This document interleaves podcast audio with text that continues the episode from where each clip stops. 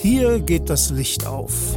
Heimatlichter, der Foto- und Videopodcast mit Daniel Spohn.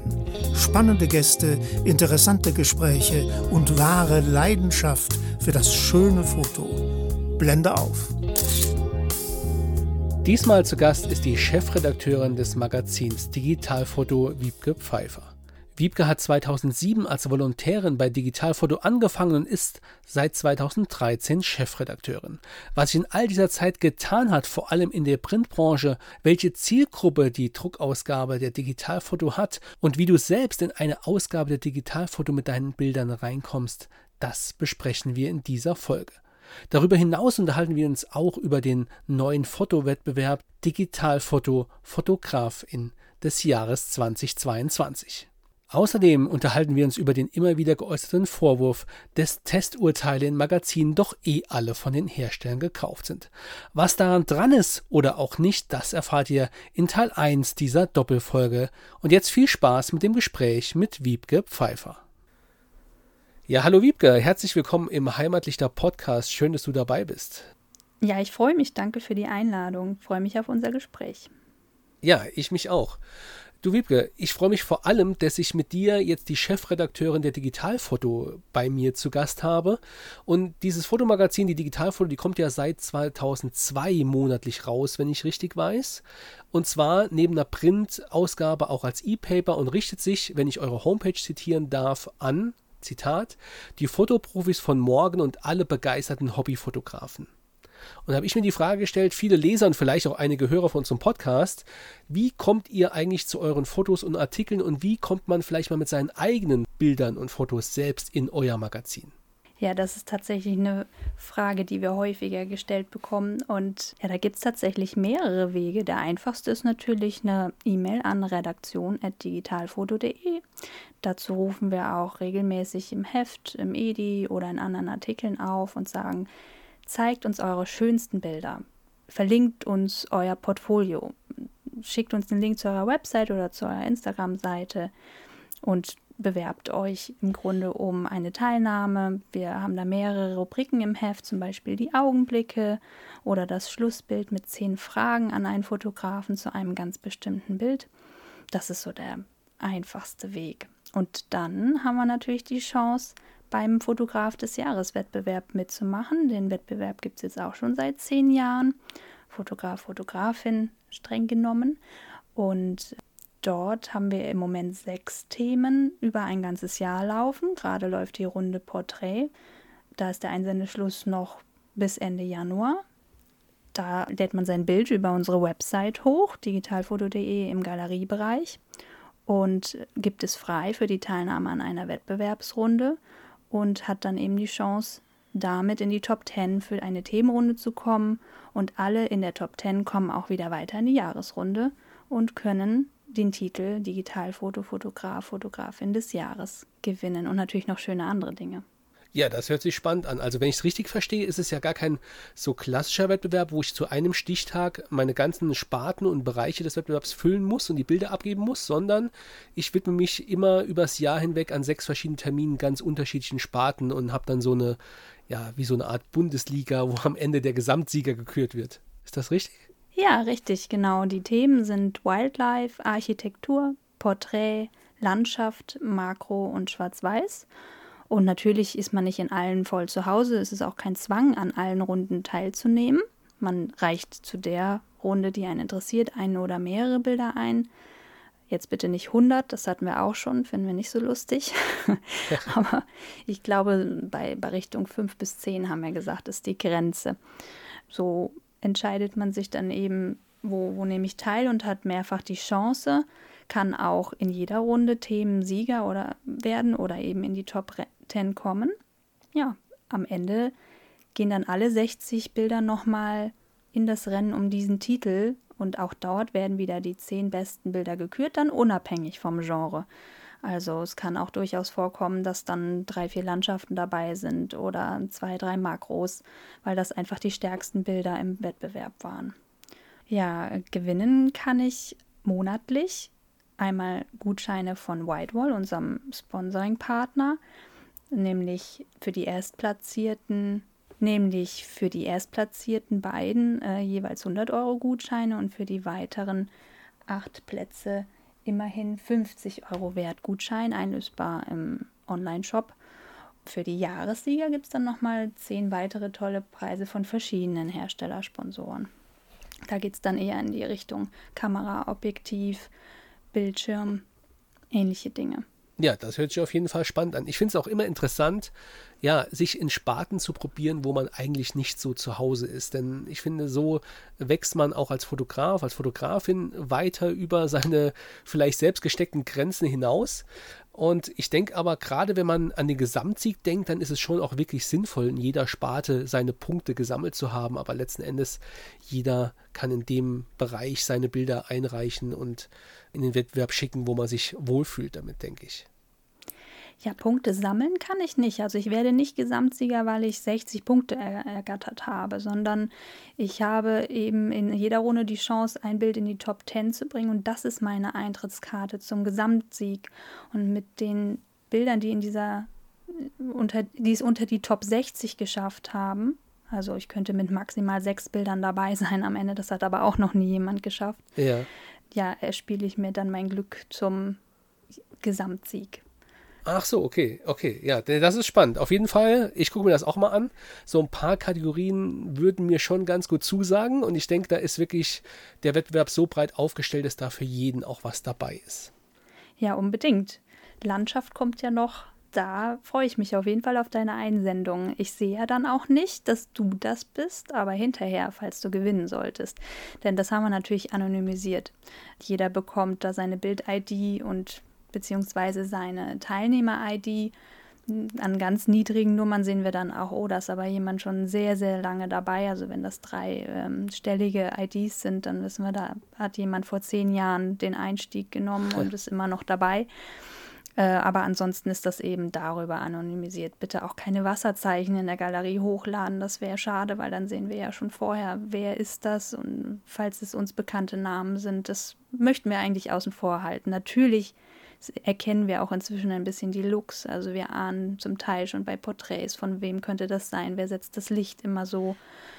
Ähm, aber das ist ja eigentlich der Reiz, dass es, ja, jeder kann mitmachen. Auch wirklich jeder Amateur, Liebhaber der Fotografie. Das ist eigentlich eines meiner Lieblingsworte. Gerne missverstanden. Also es soll nie abwertend sein, wenn wir Amateur ja. sagen. Und bis hin zum Semi-Profi oder Profi. Unter den Siegern mischt es sich auch tatsächlich. Ja, das kann ich mir sehr gut vorstellen. Ist die eine anonymisierte Wettbewerb macht natürlich absolut Sinn, ja, wenn man will ja wirklich nur die Kunst, das Foto an sich bewerten und nicht schon so ein bisschen vorgebrieft sein, wenn man weiß, oh, da steckt ein großer Name hinter diesem Foto. Das bringt ja auch nicht immer was, ja, nur der Name, man muss auch schon abliefern. Was mich noch interessieren würde, wer ist denn die Jury des Wettbewerbes? Macht ihr das selbst in der Redaktion oder wer ist da mit dabei? Ja, wir sind da monatlich erstmal ein Team von drei Leuten, nämlich der Markus Linden, ein externer Mitarbeiter von uns, der den Wettbewerb mit uns zusammen ins Leben gerufen hat und da auch sehr gut in der Branche vernetzt ist und war, der also Kontakte hatte zu Fotografen, Fotografinnen, die gerne an Wettbewerben teilnehmen und auch tolle Bilder einreichen, sodass wir da gleich ein tolles Niveau mit dabei hatten und auch für alle so den Ansporn.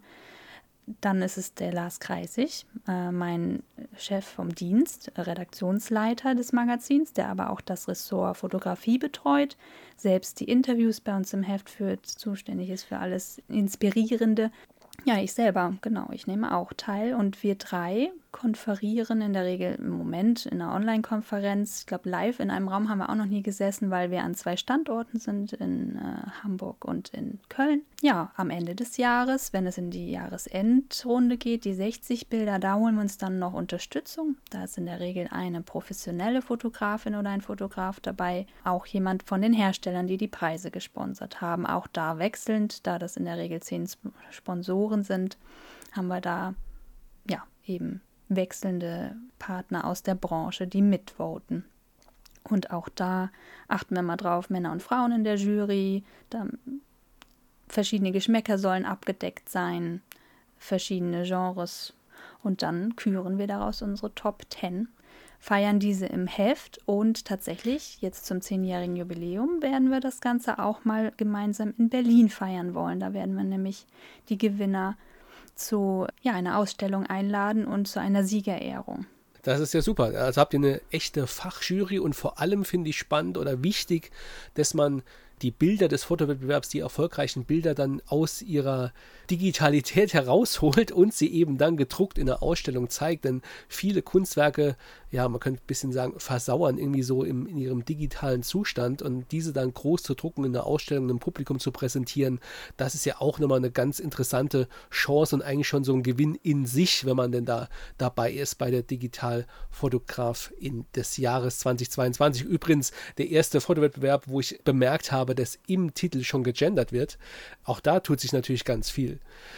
Kommen wir vielleicht nochmal so ein bisschen kurz zu dir zurück. Du bist ja nach deinem Studium des Kommunikationsdesigns 2007 als Volontärin beim Magazin Digitalfoto eingestiegen. Ich glaube, ja, 2007, so um dem Dreh, habe ich, glaube ich, auch angefangen, überhaupt zu fotografieren. Du hast dich dann dort über Redakteurin bis zur Chefredakteurin heute hochgearbeitet.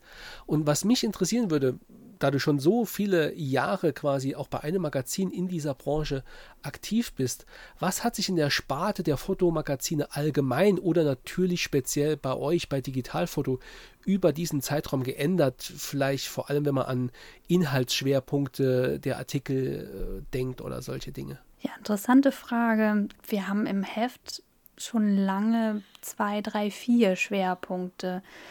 Das sind vor allen Dingen die Kaufberatung, Test und Technik, wo wir im eigenen Testlabor Kameras und Objektive prüfen, aber auch Zubehör wie Stative, Licht und ähnliches.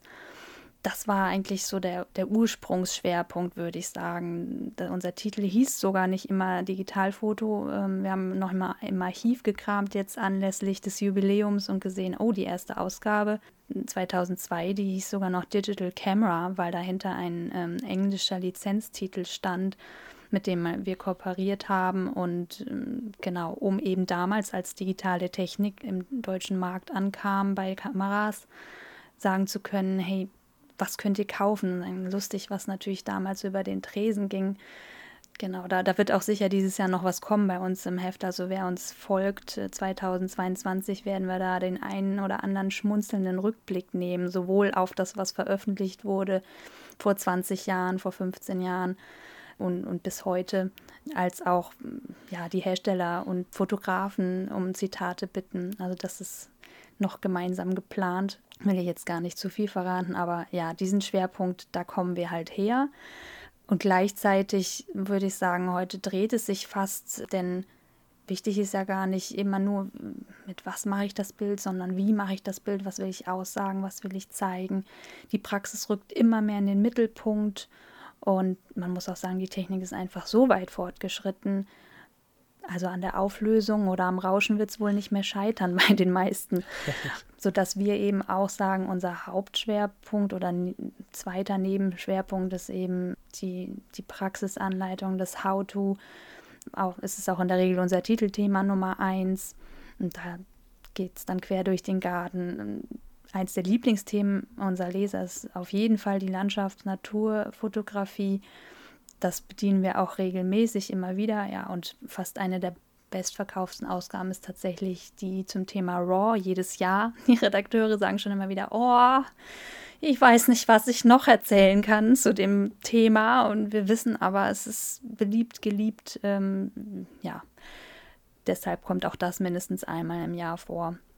Genau, da, das wären so die zwei Hauptschwerpunkte, aber ergänzt wird das Ganze natürlich durch die Inspiration, Fotografen, Interviews und durch die Bildbearbeitung. Tatsächlich mein Einstieg bei Falke Media und dem Magazin Digital Foto kam über die Bildbearbeitung. Ich bin nämlich studierte Grafikdesignerin und gesucht war jemand, der sich mit Photoshop auskennt. Typografie zwar, war zwar schon eher meins, aber Pixel auch und Fotografie. Habe auch schon mal eine analoge Kamera bedient und ein Semester Analogfotografie belegt gehabt. Also die Leidenschaft für das Thema war auf jeden Fall da und ja, das war dann eben meine Einstiegskarte. Also meine ersten Artikel, die ich fürs Magazin geschrieben habe, da dreht es sich dann um, wie benutze ich Photoshop? Wie drehe ich an der Gradationskurve? Wie tausche ich einen Himmel aus? Habe dann auch mich an ersten Montagen versucht damals. Das waren so meine ersten ein, zwei Jahre bei Digitalfoto. Das Ganze wurde auch ziemlich rasch ausgelagert. Wir haben ein Sonderheft relativ lange betreut, Digitalfoto, Photoshop.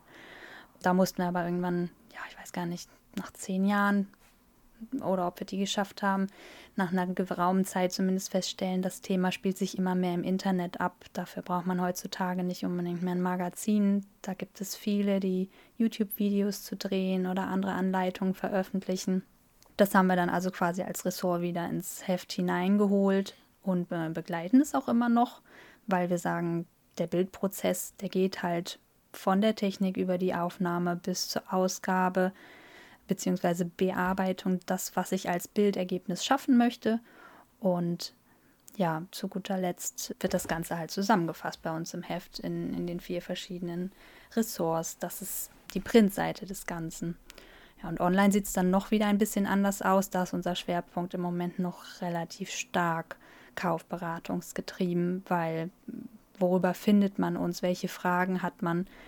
Da werden wir aber auch schauen, wie wir da die Waage halten können, dass unsere Marke in, in allen Welten das Gleiche ausdrücken kann. Ja, 20 Jahre Digitalfoto, 20 Jahre in einer digitalen Branche, da passiert natürlich richtig viel, gerade am Anfang. Und du hast ja einen Großteil dieses Weges des Magazins wirklich miterlebt, mitgestaltet. Das finde ich sehr spannend. Wenn ich mir da mal die Zielgruppe im Printbereich ansehe, wenn ich das auf eurer Homepage in den Mediadaten habe ich das gelesen, mir angucke, da steht 75 Prozent der Leserschaft sind zwischen 40 und 70 Jahre alt und über 70 Prozent würden für beste Qualität auch in teuerste Produkte investieren. Das bedeutet natürlich, wie du es ja auch äh, gesagt hast, dass Produkttests letzten Endes einen sehr hohen Stellenwert in eurem Magazin haben oder vielleicht auch hatten. Ja, die Technik ist die langsam an einem Zenit angelangt. Zumindest werden die Schritte deutlich kleiner als noch vor 15 Jahren vielleicht. Aber mit den Testurteilen geht dann ja auch eine gewisse Verantwortung einher. Ja? Demgegenüber, finde ich, steht dann der oft gehörte und vorgebrachte Vorwurf an Fotomagazine im Allgemeinen, nicht an euch speziell, sondern ganz allgemein, ach, diese Testergebnisse, die sind doch alle gekauft, die Magazine sind ja von Herstellern abhängig, niemand beißt die Hand, die einen füttert, ja. Das sind so die Worte, die man dann hört, ach, in den Magazinen, da sind ja nur Testsieger drin, ja.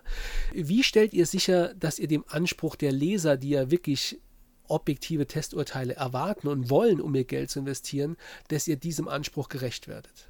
Ja, wir arbeiten da mit einem unabhängigen Testverfahren, mit Charts, die uns von einem Unternehmen, das man in der Branche auch dann kennt, zur Verfügung gestellt wurden, als wir noch selbst getestet haben. Und inzwischen kooperieren wir mit Testpartnern. Tatsächlich ist da gerade ein Wechsel sogar im Gange. Also unsere Tests werden wir künftig in Kooperation mit Boda und Imaging Media House zusammen erstellen, erstellen lassen. Das heißt, ein Labor, auf das wir gar keinen Einfluss haben, spuckt erstmal ganz neutrale Werte aus. Wie ist die Auflösung? Wie ist die Randabschattung? Wie ist die Verzeichnung? Wie ist die Auslösegeschwindigkeit? Das sind alles Messwerte, die in eine Excel fallen und dann ausgewertet werden. Hinzu kommen Dinge wie Ausstattung, wo Listen abgeklopft werden, also ist ein Blitzschuh dabei, ist ein interner Blitz dabei, ist Video an Bord, wie schnell ist das, wie lange wird in Folge aufgezeichnet, Stabilisatoren etc. Also bitte fragt mich nicht zu sehr im Detail aus. Ich bin nämlich nicht die Technikexpertin bei uns. Dafür habe ich meinen Kollegen Tim Herpers als stellvertretenden Chefredakteur und selber Technikjournalist, der sich da komplett reingefuchst hat, das komplette Thema bei uns betreut. Aber um bei deiner Frage zu bleiben, wie gewährleisten wir Neutralität? Also das Laborergebnis fällt in die Tabellen, ähm, die die Key Facts einer Kamera werden dazu ausgewertet. Und dann kommt natürlich noch der Praxiseindruck des genannten Kollegen hinzu. Aus dem Ganzen formen wir eine Note, die auf einem Wert von 100 Prozent beruht. Und da ist im Grunde nicht viel dran zu rütteln. Also es kann auch vorkommen, dass eine Note gar nicht unbedingt unsere persönliche Meinung ausdrückt bis ins letzte Detail, weil eben eine Kamera total auf Fotopurismus ausgelegt ist. Die teuersten Kameras von Leica könnten bei uns Pech haben, weil sie eben in der Ausstattung auf Dinge verzichten, die heute guter Standard sind. Und auch das würden wir natürlich in einem Fazit dann zum Ausdruck bringen, wo wir sagen, nach gemäß unseres Labors und unserer streng angenommenen Werte, die äh, erfüllt werden müssen, ist das jetzt eben Gut. Aber natürlich ist das ein Luxusgerät, Hightech, äh, was man sich durchaus gönnen kann.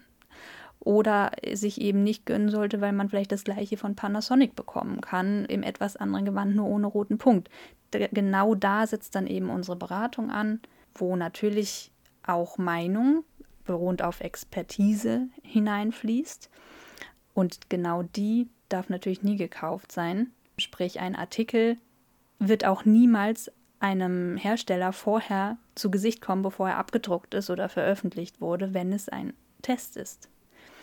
Und das Ganze darf man natürlich nicht verwechseln mit Advertorials. Natürlich kann es vorkommen, dass ein Hersteller sagt, oh, da wird ein Produkt zum Launch uns vorgestellt und es soll möglichst schnell werbend präsentiert werden. Schreibt doch mal schöne Worte und genau dann würden wir immer kennzeichnen Promotion, sponsored by. Das tun wir sowohl online als auch in Print. Dann liest man immer mal klein oben in der Ecke.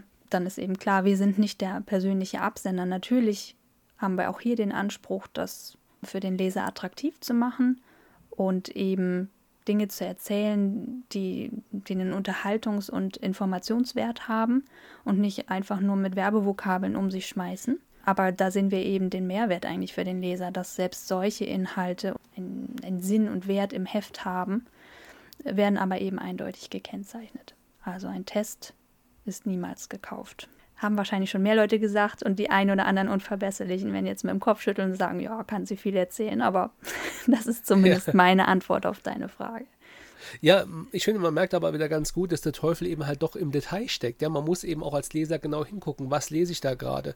Ist es ein gesponserter Inhalt? Ist es eine einfach nur geschaltete Werbeanzeige oder ist es wirklich ein objektiver Produkttest? Und die Aussagen darin werden nie 100% deckungsgleich sein, aber ich finde das ja auch sehr gut, dass man wirklich in den Tests komplett hinter auch die Tests Parameter gucken kann. Ja, welche Eigenschaften werden wie gewichtet? Und da finde ich gerade das Beispiel mit Leica sehr interessant, wenn die Video-Features mit einer sehr hohen Gewichtung in die Endnote eingehen, dann wird so ein Hersteller nie oben mitspielen können. Wenn ich das aber als Leser für mich transparent nachvollziehen kann, warum es zu dieser Einstufung kam, dann kann ich sagen, okay, ich filme sowieso nicht, ist für mich also doch vielleicht die beste Kamera, wie auch immer. Das finde ich auf jeden Fall interessant. Es ist ja auch so und ich glaube, da rührt so die meiste Kritik her, wenn man das dann als Kritik überhaupt ansehen will. Es gibt ja Hersteller, die jetzt zum Beispiel ein Produkt, eine Kamera, ein Objektiv für den Test euch zur Verfügung stellen. Und jetzt ist vielleicht genau der Hersteller, der auch für dieses selbe Produkt in der exakt gleichen Ausgabe der Digitalfoto auch noch eine Werbeanzeige schalten möchte. Das birgt doch schon irgendwie ein Konfliktpotenzial, oder? Nach sehr, sehr, sehr strengen journalistischen Regeln möchte man vielleicht sagen, oh, passt mir nicht, aber seien wir ehrlich, wir sind in einem Haifischbecken. Wir als Redaktion müssen auch schauen, wo kommt die Kohle her. Ich würde das niemals in direkte Nähe im Heft setzen. Also neben einem Test ist bitte nicht die Werbeanzeige des gleichen Kunden. Das muss mehrere Seiten voneinander getrennt sein. Aber ich glaube, soweit kann jeder unserer Leser und Leserinnen abstrahieren, dass das eine eben gebucht, ge beworben ist und das andere muss aus Aktualitätsgründen jetzt erfolgen. Natürlich möchte ein Hersteller zum Zeitpunkt des Verkaufsstarts Werbung für sein Produkt machen. Und wir wiederum haben ein Interesse, dem, ja, unseren Käufern und Käuferinnen pünktlich zum Start die Kaufberatung zu geben. Sprich, entzerrt sich das, weil wir vielleicht weniger schnell an Geräte gekommen sind. Laborgeräte sind im Moment wirklich Mangelware. Wir warten zum Teil mehrere Monate. Genau wie die geneigten Interessenten eben mehrere Monate warten, bis das Produkt dann wirklich über den Tresen gehen kann.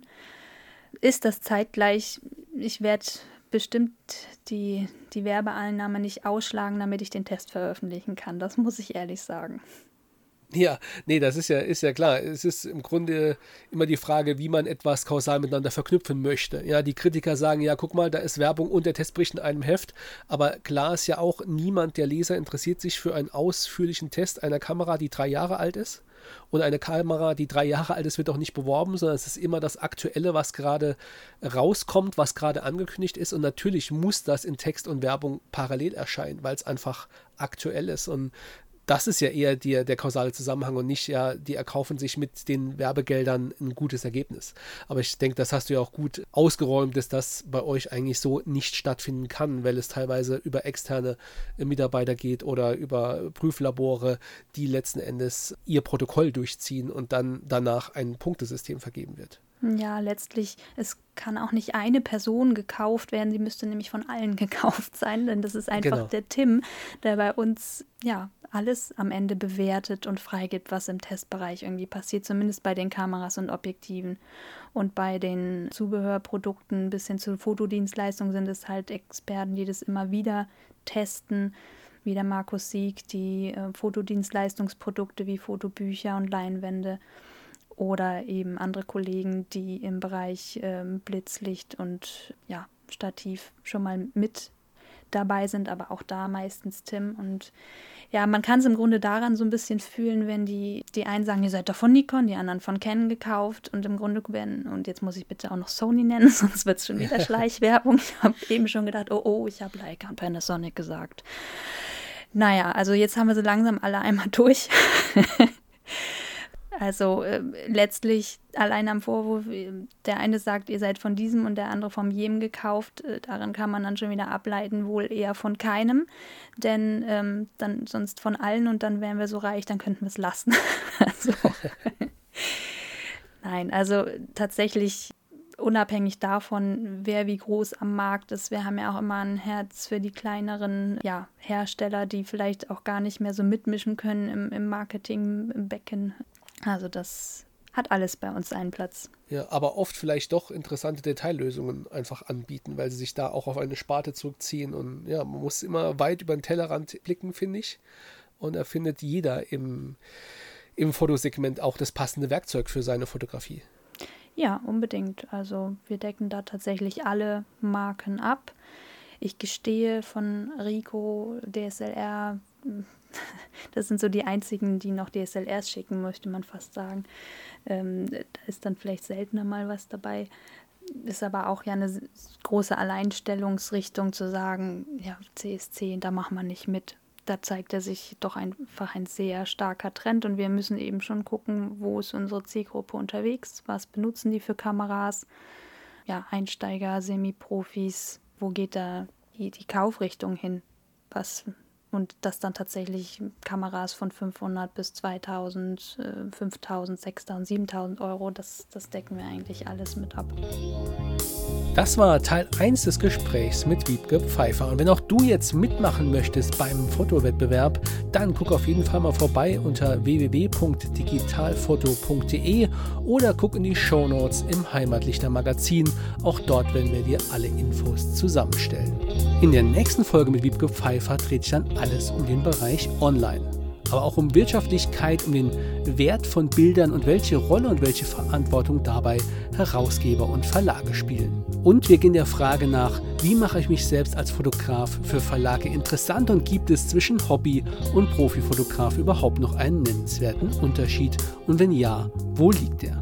Um auch in Zukunft keine Folge des Heimatlichter Podcasts mehr zu verpassen, abonniere am besten gleich unseren Kanal und hör auch beim nächsten Mal wieder zu. Ich freue mich. Bis dann, euer Daniel.